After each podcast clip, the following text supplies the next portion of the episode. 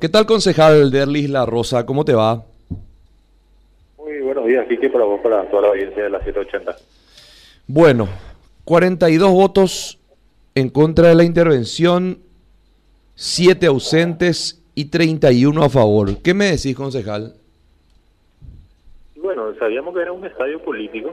Nosotros pensábamos que teniendo pruebas tan contundentes, por lo menos íbamos a hacerle eh, analizar algunos parlamentarios, pero evidentemente se impuso, vamos a decirle, una lógica, una lógica partidaria, y en este caso eh, y procedieron al blanqueamiento político.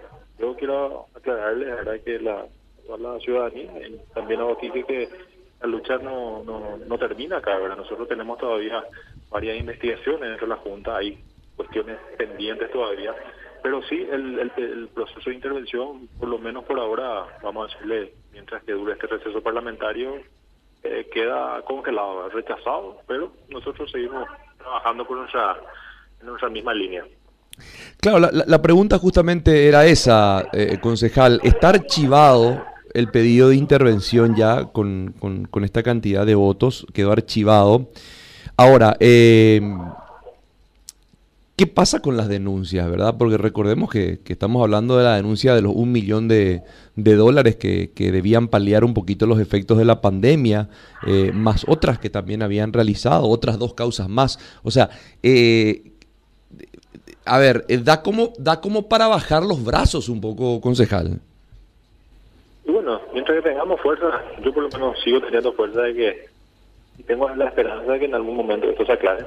Eh, por lo menos en el caso de que políticamente no se pueda, tengo esperanza en la justicia. Y en el caso de la justicia, no por lo menos un castigo moral para, para aquellos que, que dilapidaron los recursos en plena pandemia, como dijiste, Kike.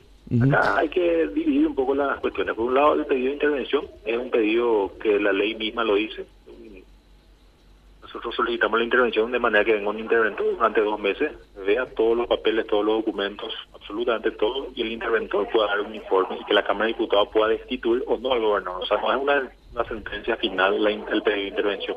Lastimosamente se rechazó, ¿verdad? Pero por otro lado, el gobernador Javier tiene hoy tres causas penales. En este caso, eh, dos investigaciones y ya una imputación y aparte eso está pendiente un informe final de la Contraloría sobre el ejercicio fiscal 2020, ¿verdad? Que vamos a llevarnos muchas más sorpresas las que nos llevamos hasta ahora, ¿verdad? Entonces, por lo menos eso vamos a dejarle a, a, la, a la justicia que, pueda dar un poco eh, ese bálsamo de esperanza de que estamos esperando hace mucho tiempo, ahora la redundancia de que los administradores públicos realmente puedan cumplir con su labor y aquellos que hacen mal su gestión, como en este caso la gestión desastrosa y grosera Hugo Javier, puedan tener realmente su, castigo ejemplar. Ahora, eh, estos 42 legisladores que votaron en, en contra de la intervención, eh, concejal, eh, ¿ningunearon los, los, lapidarios informes de la Contraloría, de la Secretaría de Estado de Tributación, de la Secretaría Anticorrupción? O sea, ¿los pasaron de largo o, según vos qué, qué ocurrió con ellos? Yo creo que pasaron de largo. primó más la cuestión política partidaria. ellos no analizaron muchos documentos. Muchos de ellos me imagino que sabían, por lo menos por la opinión pública de lo que estaba ocurriendo en la, gobernación del Departamento Central. en la comisión era una mayoría eh, colorada, ni siquiera ni siquiera le llamó, ¿verdad? en este caso a los fiscales, a la SED, a, la Contraloría. Ellos mismos se hicieron los, los entes contralores y vinieron supuestamente a hacer un pequeño circo, a tratar de auditar unas horas, ninguno de ellos era perito. Eh, es más, ayer el diputado Paneagua decía, ¿quién soy yo para jugar las facturas falsas? Yo no soy perito, tampoco es perito para venir a jugar si las horas están o no están. En este caso, tenemos demasiadas pruebas contundentes de que acá se pagaron eh, a, empresas de maletín, acá se clonaron facturas. Evidentemente tenemos un sinnúmero de hechos punibles, pero lastimosamente eh, tu pregunta es clara y es clave. Acá primó la cuestión partidaria. Eso es lo que ocurrió ayer en la Cámara de Diputados. No decía recién eh, Luis Acosta justamente que en este tipo de situaciones el Partido Colorado dice, más allá de que estemos no de acuerdo, pero preferimos a un Colorado que esté al frente de la gobernación antes que poder eh, siquiera eh, facilitar la posibilidad de perder ese, ese puesto de privilegio.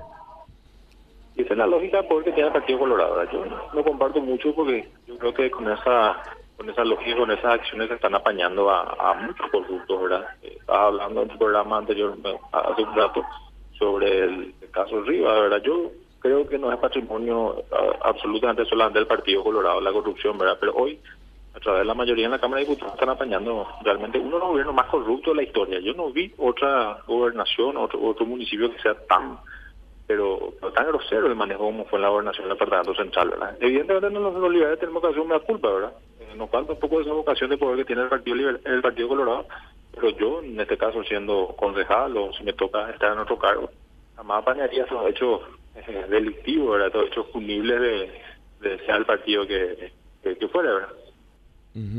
Hablábamos también con el senador eh, Salim Busarki y, nos decía, eh, el tema de la imputación fue, eh, es, fue, fue, una cuestión más mediática, más de decir, a ver, eh, vamos a poner un poco de, vamos, vamos a darle, si el mono quiere banana, démosle banana, todos piden la imputación, bueno, imputemos a al, al, gobernador, más allá de que sabemos que una imputación es nada más que una comunicación de una investigación, ¿verdad? Y eh, a partir de ahí, luego eh, estaba totalmente previsto el hecho de saber de que no, se iba, no iban a haber los votos necesarios para la intervención. De hecho, que ayer no lo sabíamos. ¿Fue parte de una jugada ya desde el inicio, concejal?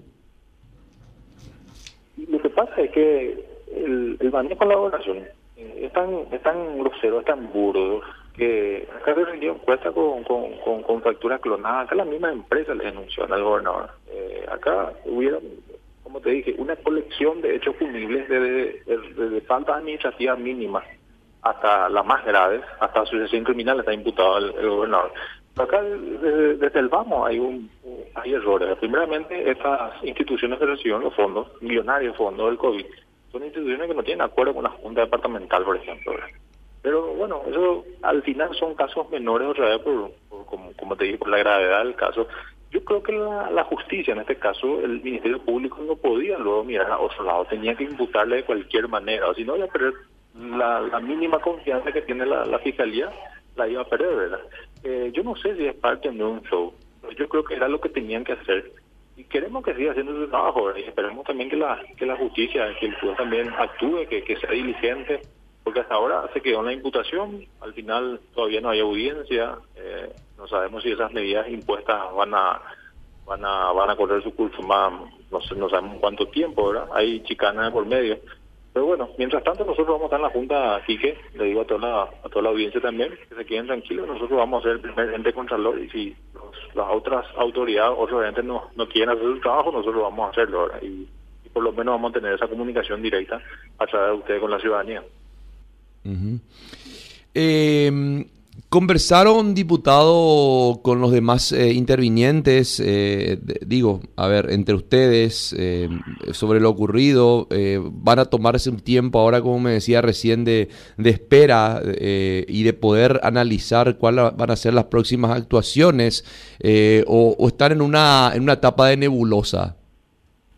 No, no, sabíamos que esta era una batalla difícil contra la corrupción no es fácil, desde un, un comienzo hay gente que siempre duda de que lo que está haciendo está bien, hay gente que te trata de estar loco, hay gente que te dice que nunca vas a poder. Entonces, evidentemente siempre es una pelea eh, desleal, en desventaja, pero confiamos que por lo menos iban a haber algunos eh, diputados que puedan inclinar la balanza y que se pueda la intervención. ¿verdad? Lastimosamente esta batalla hay que reconocer, la perdimos contra la corrupción en un estadio político en donde no se analizó el fondo de la cuestión, pero eh, tenemos nosotros nuestra hoja de ruta, nuestro sendero, los concejales. Y como te dije, ¿verdad? Si, las instituciones no actúan, nosotros por lo menos eh, de cara frente a frente con la ciudadanía vamos a demostrarle que nuestro trabajo es, eh, es legal, que nuestro trabajo es un trabajo que pretende transparentar la administración pública y que nunca más ocurra todo tipo de hechos. ¿verdad? Como te dije, en el último caso, por lo menos que sea un castigo moral para aquellos que que dilapidaron los recursos de, de todos los centralinos.